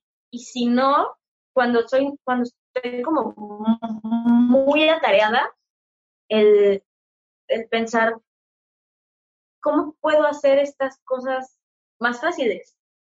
O sea, por ejemplo, en cuestiones de estudio, ¿cómo puedo estudiar de una manera más sencilla? y creo mi, propio diseño de estudio. Como que mi creatividad viene de muchos lados, no específicamente de uno, pero la mayoría viene del aburrimiento y de la inquietud. Creo que se podría definir así. Creo que ya habíamos hablado un poquito en, tu programa de, la creatividad, ¿no? Y sí.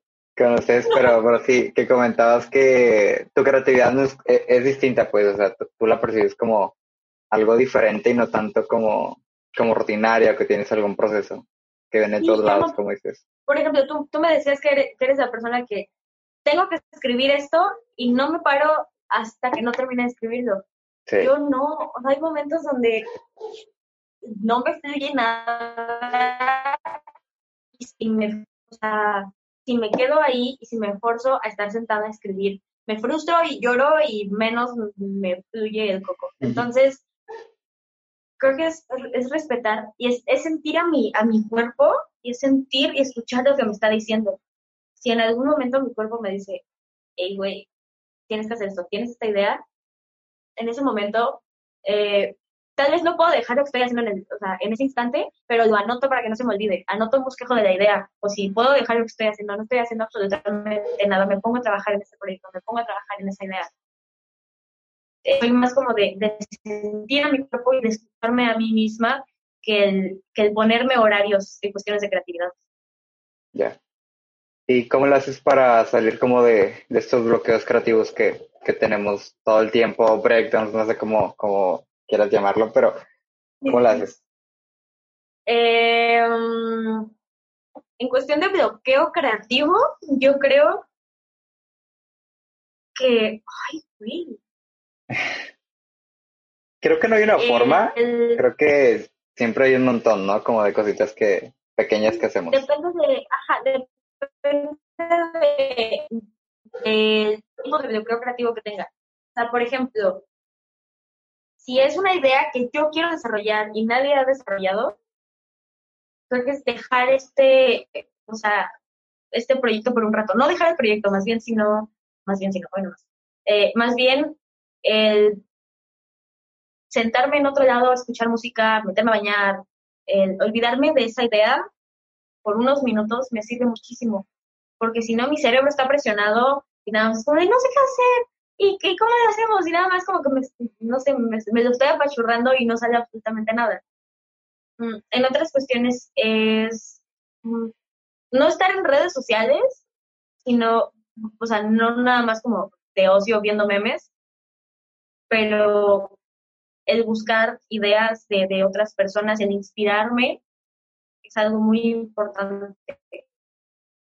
Yo soy una persona que a veces a través de mi ropa o mi feed de Instagram o lo que tú quieras, puedo ser muy creativa. Y hace unas semanas dije, voy a cambiar mi feed de Instagram y voy a hacer esto y bajé como cuatro aplicaciones. No sabía cómo editar mis fotos, entonces busqué varios Instagrams de, de, morras que me latían y dije, ok, tienen estas cosas en común. Hice mi pequeño diagrama de todo y me fluyó la creatividad. Entonces, también está bien eh, fijarte en lo que están haciendo las otras personas. No, nada de plagio. No hagan plagio, eso está mal y es ilegal. Pero está bien el, inspirarte en otras personas y lo hacemos inconscientemente. Tú me inspiras de alguna manera, eh, Mish me inspira de alguna manera, mi familia me inspira de alguna manera, porque estamos conviviendo constantemente, entonces dejan un pequeño rastro en mi persona y eso ayuda a crear mis proyectos como son el día de hoy. Sí. Creo que con, he hablado con muchas personas del tema del, del bloqueo creativo y estos como breakdowns y está chistoso porque algo que siempre, siempre me comentan y que yo también hago es el tema de bañarte. Creo que bañarte es la clave. Bañar. sí, entonces lo pude comprobar también contigo. Pero hablando ahorita, ahorita como de, de la parte fea de la creatividad, de los proyectos y de todo, ¿cómo lo haces para lidiar con la crítica? Me imagino que, que has recibido crítica en tu vida y a lo mejor también en el medio que estás hay mucha crítica de por medio, así que cuéntanos, ¿cómo, cómo le haces? Hay que saber diferenciar entre crítica constructiva y crítica para tirar. La crítica constructiva tienes que... Está, a veces está muy difícil diferenciar porque la gente te puede disfrazar sus intenciones. Una amiga me puede llegar a dar una crítica constructiva cuando realmente su motivo es hacerme daño tirarme y tirar mi proyecto o lo que sea. Pero es ver el comentario y es el salir, ay, es que sí es ser muy fragmentado. O sea, como lo platicábamos la vez pasada, si tienes que saber cómo separarte, separarte de tu proyecto y verlo como un proyecto externo. En, en mi caso, cuando voy a hacer una crítica, no la hago desde yo, Jimena, creadora o poseedora de este proyecto lo veo como, soy una persona externa, este proyecto es de alguien más. Entonces, yo como espectadora, como, no sé, si soy una persona que va a asistir a, un taller, si soy una persona que va a asistir a esta conferencia, que me voy a contratar a mí misma, o sea, ¿qué quiero obtener? ¿Qué quiero obtener de este taller? ¿Qué quiero obtener de, de este programa? ¿Qué quiero obtener de este Instagram, si lo quieres ver de alguna manera. Entonces, así podemos ser un poquito más limpios, más fríos, más frías a la hora de, de criticar tu proyecto. Las críticas que solamente son para tirar a la basura.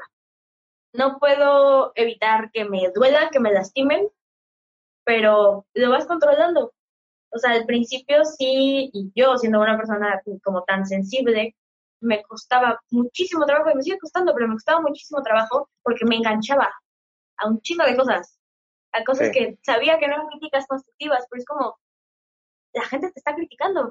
Y siempre, o sea, crecemos con esta idea de, te tienes que agradar a todo el mundo, y te tienen que amar, y te tienen que querer, y te tienen que adorar, y te tienen que idolatrar hasta, o sea, hasta ahí.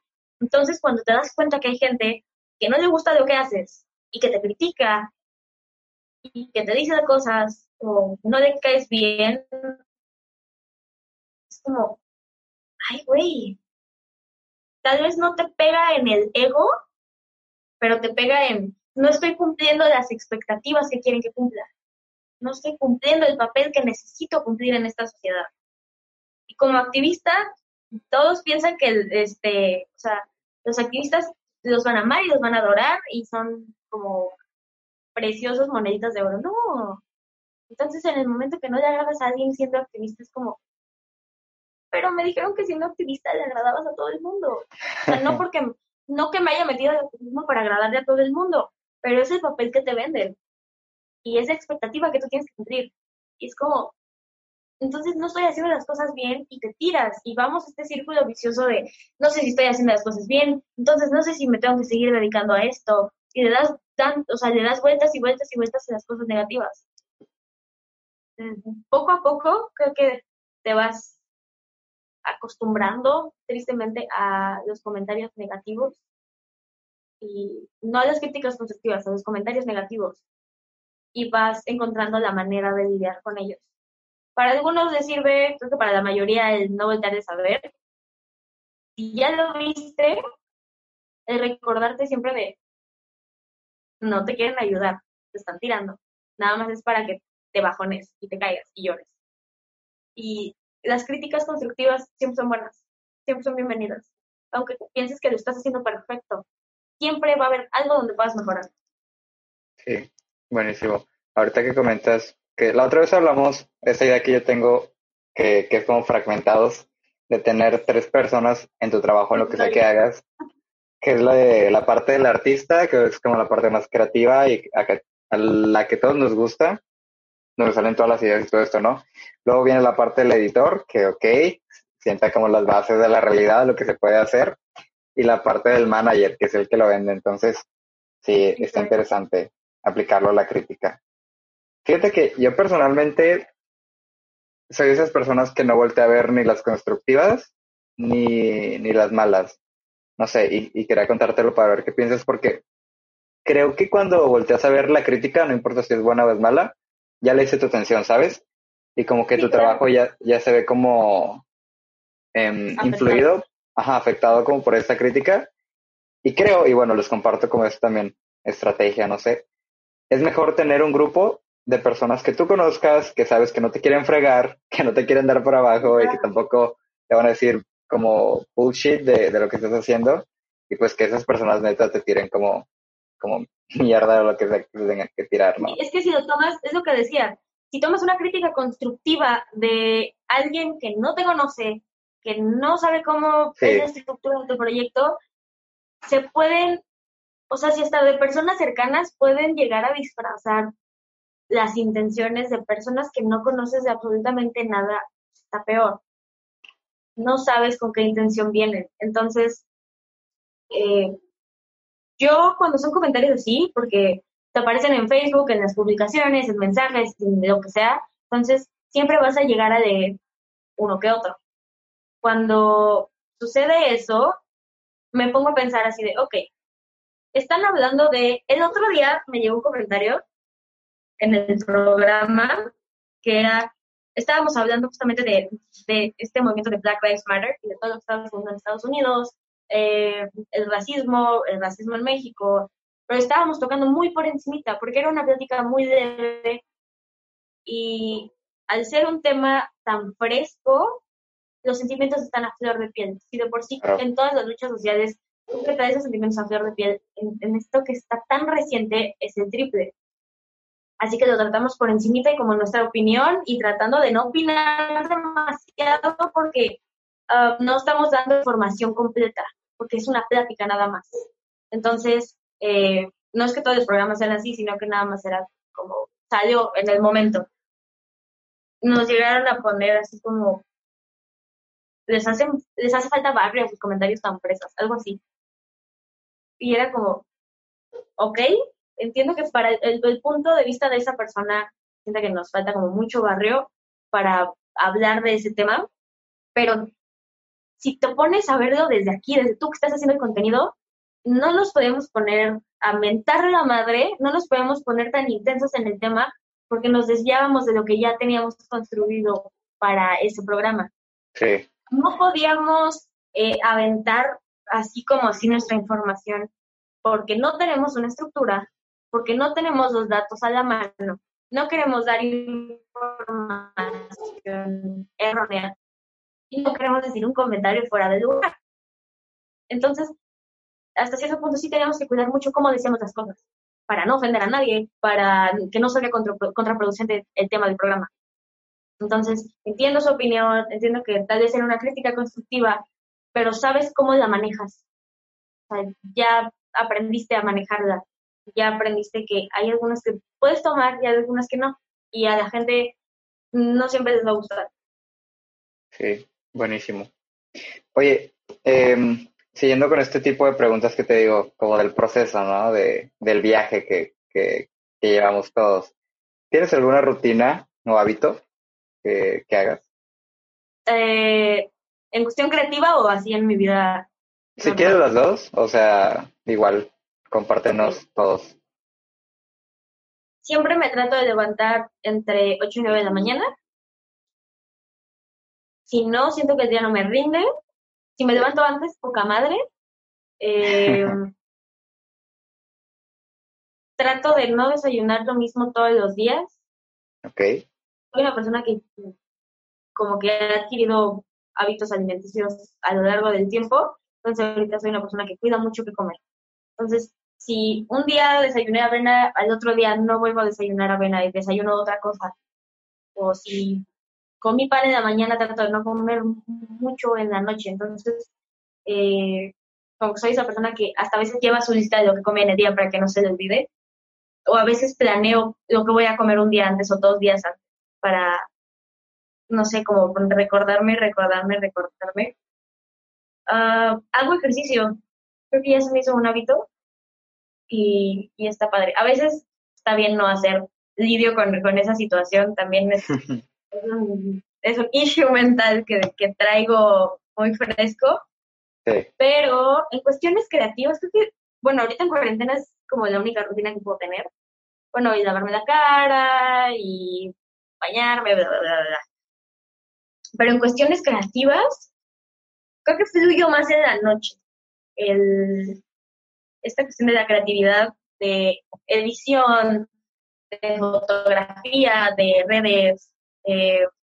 No soy una persona que a veces se toma muchas fotos y no las sube, pero fotos ya no nada más selfies, sino cuestiones creativas y agarrar y pon, ahorita que estoy en mi casa, pon una pinche sábana colgada a ver de dónde y agarra este, no sé, objetos que tienes en tu cuarto y planeate algo, aunque sean fotos de los puros objetos, pero no sé, como que me está girando mucho la creatividad en ese aspecto ahorita.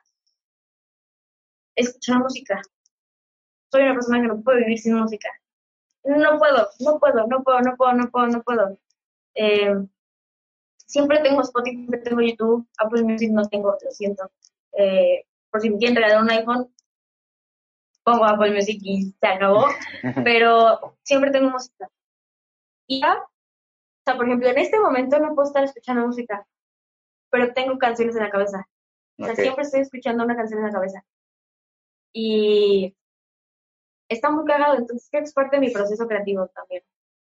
El, el escuchar música, cada que voy a crear algo, cada que voy a editar, cada que voy a escribir algo, que voy a, no sé, lo que sea para mis proyectos, escucho música. Creo que todos los creativos tenemos como algo así, ¿no? Un hábito raro, que, que no todos, todas las personas lo comparten, porque al final es parte de nosotros, creo. Y como dices, forma parte del proceso. Exactamente. Y por ejemplo, para mi proceso creativo, no puedo estar, o sea, sentada así. Ahorita estoy en una banca en mi escritorio y yo no puedo.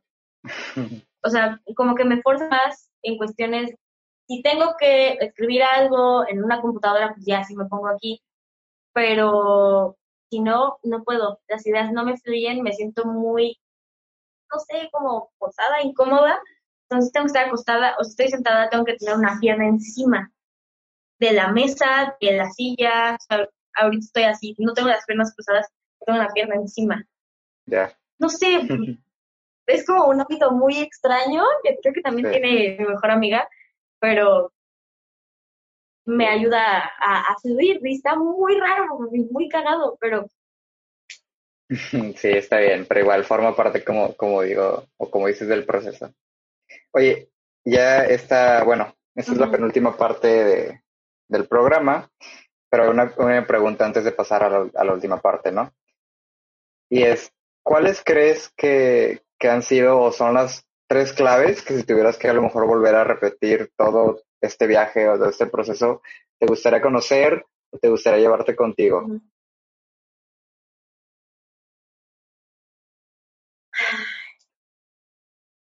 creo que el serme fiel a mí misma, siempre.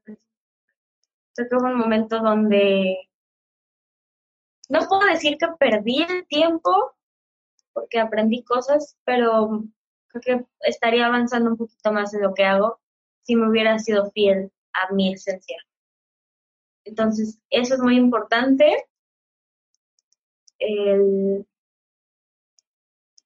el no depender de, de lo que habla la, la sociedad, la gente.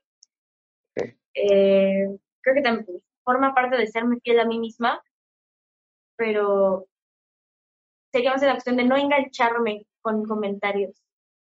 El, si yo sé que quiero, güey, ahí está. O sea, sí, toma en cuenta algunas opiniones, pero no cambies completamente el sentido de lo que estás haciendo solo porque una persona te dijo que no le date o porque una persona te dijo que no va a funcionar. Entonces, es eso. Y mmm,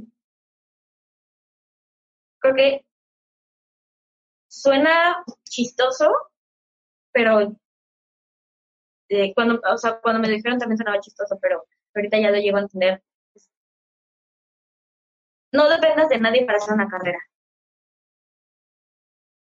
No dependas de tus, eh, o sea, no sé, de tus coworkers. Si tienes un, proyecto en equipo, no dependas de, de, ellos o de ellas para hacer tu propia carrera.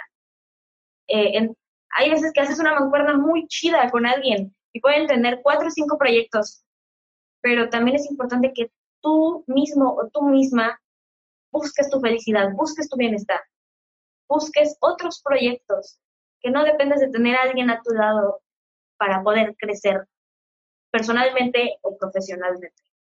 Entonces creo que son como las tres cosas que yo me llevaría al pasado si tuviera que iniciar de nuevo todo este viaje.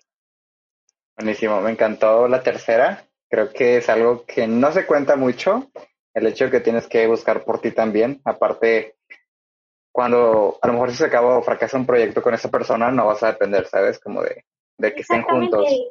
Y no vas a depender de...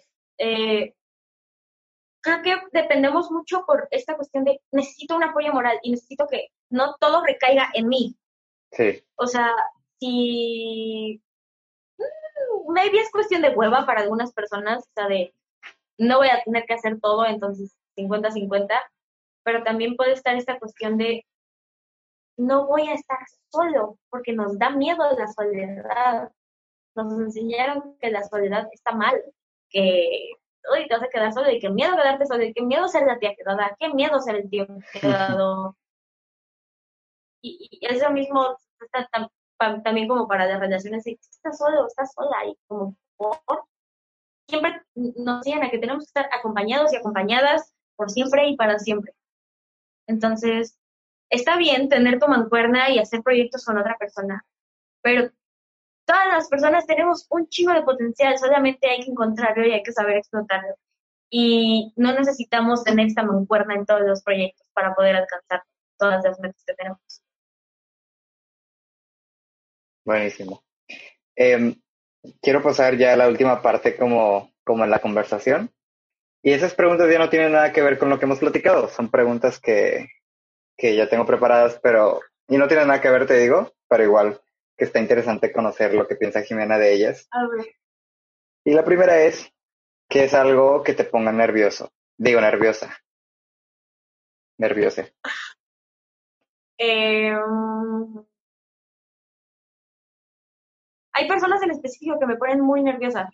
O sea, gente de mi círculo social que me pone muy nerviosa, pero en sí soy muy, a veces puedo llegar a ser como muy insegura de mí misma,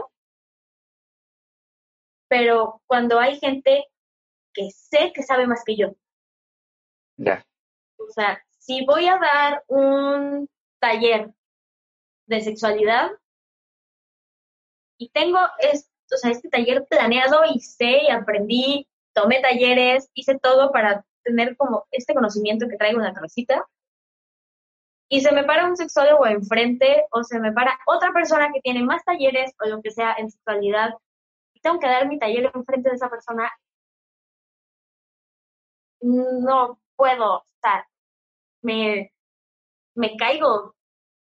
Te juro que, no sé, me, es, esta cuestión de inseguridad y regresar a esta idea de no soy lo suficiente y voy a quedar como una estúpida, me va a ver como una estúpida y, eh, o sea, en lugar de perder como, maybe esta persona me puede ayudar a crecer y aunque me vaya a ver a ser el oso de mi vida, me va a ayudar a crecer ese, como una completa estúpida y qué pena y qué horror, porque siempre te enseñan a querer ser el número uno, y siempre tienes que ser lo máximo y tienes que saber de todo y tienes que mostrarte como 10 de 10 y el más top. Pues a veces no lo vas a hacer, güey. Pero de tanto que te implantan eso en la cabeza, tanto que me lo implantaron a mí, es ese miedo horrible. Sí, a mí también me sucede como, pues es que volvemos a lo mismo, el, el tema de que todo tiene que salir perfecto y es como, no, güey, o sea, hay cosas que no son perfectas y la gente ni se da cuenta, pero pues tienes que hacerlo de alguna forma y vas a ver que va a funcionar. Pero sí, o sea, creo que es algo muy común y que poco a poco se te va a ir yendo. Sí. Sí. Pero bueno, la siguiente pregunta es, ¿qué es algo que disfrutes hacer mucho? No, no importa sea lo que sea, algo que tú disfrutes. Aparte de lo que ya nos contaste. Eh, bailar 24/7. Estoy escuchando música y bailando todo el día, todos los días de mi vida. Bailando o cantando. Bailar es bueno. No sé, lo que sea. Soy, soy muy fan de Backstreet Boys. Es un dato como que mis, como mis personas cercanas nada más saben. Ok. Entonces, soy esa persona que se sabe o sea, juntando como mi amor por Backstreet Boys, que no son de mi época, y que estoy dando 24-7, me sé como dos, tres coreografías completas. Wow. Por si gustan, por si en algún momento de sus fiestas necesitan a alguien que se sepa esas coreografías, soy la persona indicada. Pero sí es algo que se mucho. O si estoy haciendo un proyecto o estoy trabajando, aunque sea mover el pie, eso que estoy haciendo siempre, o estar cantando. Sí, sí bailar es muy bueno, háganlo amigos, está chido. Pero bueno, la siguiente pregunta. ¿Qué recomendaciones que, que puedas hacernos de lo que sea de contenido? O sea, podcast, programas, eh, libros, música, aparte de la que ya nos dijiste. Mi programa. Mi programa, amigos, por favor, vean a eh, Estamos en Facebook como Adactud, en Instagram como a punto de actitud, ahí nos pueden ver, tenemos todos los programas, tenemos de muchísimos temas, tenemos muchísimos invitados, acabamos de tener a Gerard, no sé cuándo vaya a salir esto, pero tuvimos a Gerard cuando estamos grabando esto, estuvo era ayer, entonces fue muy reciente, eh, pero fuera de eso, te puedo recomendar... Lo que sea, lo que sea. Creo que hay una presión bien grande cuando te preguntan de libros, de que... Sí, yo sí, ¿qué ah. libro puedo recomendar? Sí, pero... Tranqui, no hay problema. Ok. De... Maybe de música, les puedo recomendar Alina Baraz, es muy buena. Es como ese tipo de música que escucho para trabajar, para hacer proyectos, porque me relaja. Entonces, Alina Baraz, Baraz con P de burro y con Z, 10 de 10, muy buena. Las canciones viejitas, las nuevas tienen muchos con Khalid y...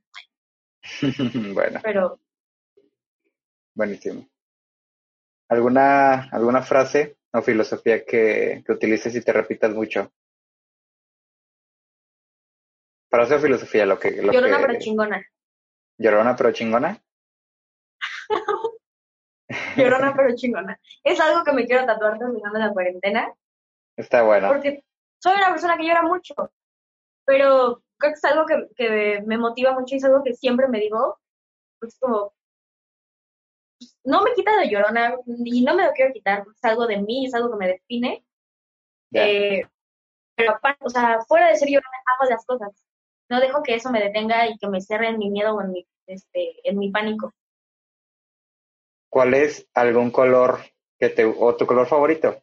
Un color que te guste mucho, o varios colores. Creo que el color favorito. Ajá. Tengo ese dilema desde hace mucho. Pero creo que rosa, amarillo. Y para vestir, creo que tengo de todo, blanco, pero creo que los básicos, blanco, negro y, beige o nude, son muy buenos. Buenísimo. Pues ya llegamos a la última pregunta. Eh, sí, lamentablemente creo que ha sido uno de los episodios que más me ha gustado cómo hacer. Em, no sé, creo que la conversación fluyó cool, pero después de la pregunta, o sea, la, te hago la pregunta y yo, literalmente, Gerardo del futuro cierra el programa, ¿no? Con, con la respuesta que, que des. Así, así que ese es el momento para agradecerte por estar aquí en Revolucionarte. La verdad es que me encantó todo lo que nos contaste y seguro la gente también le va a gustar mucho todo, todo, todo, todo lo que nos dijiste y lo que estás haciendo, ¿no? Em, algo que quieras contarnos, que quieras que la gente que nos escuche sepa. Aparte, yo voy a dejar tus redes sociales abajo, en todos lados, obviamente, pero ¿qué más? Algo que quiero que sepan Sí, lo que sea, que estés haciendo ahorita, no sé. Pues ahorita estoy platicando contigo y tengo mucho calor y tengo mi ventilador abajo en el 1 para que no se escuchen el podcast. Pero algo que quiero que sepan es que mmm, amen mucho. Creo que es, algo muy importante y que a veces nos olvidamos, que es de los o tal vez el único superpoder que tenemos, porque nadie nos puede quitar. Entonces, amen lo que hacen, que amen sus proyectos, que amen a la gente que tienen alrededor, que se amen a, a sí mismos, a sí mismas, y que está bien dedicarse un tiempo a ustedes, porque de tanto, y yo lo aprendí a la mala, de ser una persona que siempre tiene que estar de junta en junta o que tiene que estar eh, trabajando todo el día y apenas llega a comer a su casa porque soy muy workaholic. Eh, hay momentos donde te hartas y donde necesitas estar contigo y absolutamente nadie más. Y está bien. Y creo que hay que aprender a tener este balance entre tu trabajo, tu vida social, pero también tu, o sea, tu bienestar físico, emocional, psicológico, espiritual. Eh, no hablo de alguna religión específica, no, no pertenezco a ninguna religión, pero el que tú estés bien, porque si tú no estás bien, no vas a dar el 100% de tus proyectos, no vas a dar el 100% con las demás personas, entonces creo que es, tú eres tu proyecto más importante. Así lo puedo dejar eres tu proyecto más importante y eres con lo que la gente se va a quedar. Porque tus, o sea, otros proyectos van y vienen y puedes tener 80 proyectos a lo largo de tu vida, pero tú eres el único que va a durar desde el día en que naces hasta el día que te mueres. Entonces es el que le tienes que echar más ovarios, le tienes que echar más amor y más ganas, porque aparte es el lugar donde vives y es lo que siempre vas a traer contigo. Eso y que son fieles a ustedes y que no den dos caras a la gente. Creo que son personas preciosas siempre y si la gente no los quiere, que se consigan otros amigos o que consigan a alguien más para trabajar. Pero que se quieran mucho y que se cuiden mucho. Buenísimo. Eh, y ya, pasando a esta última pregunta. Jimena Álvarez, al final de todo, y después de todo el proceso que has vivido y que te tocó, ¿no? Las circunstancias, todos los fracasos, todos los éxitos también. ¿Valió la pena y lo volverías a repetir? Sí, no y por qué. Sí, sí, sí, sí, sí, 100%. Es, es algo que he traído a la mente desde hace como dos semanas. Esta cuestión de querer tener un botón para repetir toda esta etapa, como desde mitad de segundo de prepa, porque cambiaría algunas cosas, eh, pero no cambiaría demasiado, porque a fin de cuentas todo lo que viví me llevó a ser quien soy ahorita, me llevó a ser, bueno, más bien a, a saber todo lo que sé, tener proyectos que tengo y a tener los otros proyectos que voy a tener. Así que creo que lo repetiría por pura emoción, porque sé que todo lo que hice y todo lo que hago lo creo con mucho amor. Entonces sería como muy bonito volver a vivir esas épocas y, no sé, estar más presente, porque a veces haces muchas cosas eh, sin darte cuenta o sin ponerles mucho interés Y ahorita que lo veo es como, me hubiera gustado hacerlo y neta vivirlo. O sea, no hacerlo por hacer, no escribir por escribir, no estar con, no sé, en una reunión con mis amigos nada más por estar, sino de aprovechar cada segundo, porque pues, tristemente no tengo ese botón. Y me quedé con muchas ganas de haber abrazado a alguien, de haber hecho algo diferente en mi proyecto, de haber, no sé, hecho un chiste en mi presentación. O sea, este tipo de cosas es lo que más deseo en el mundo. Y lo volvería a hacer sin ningún problema.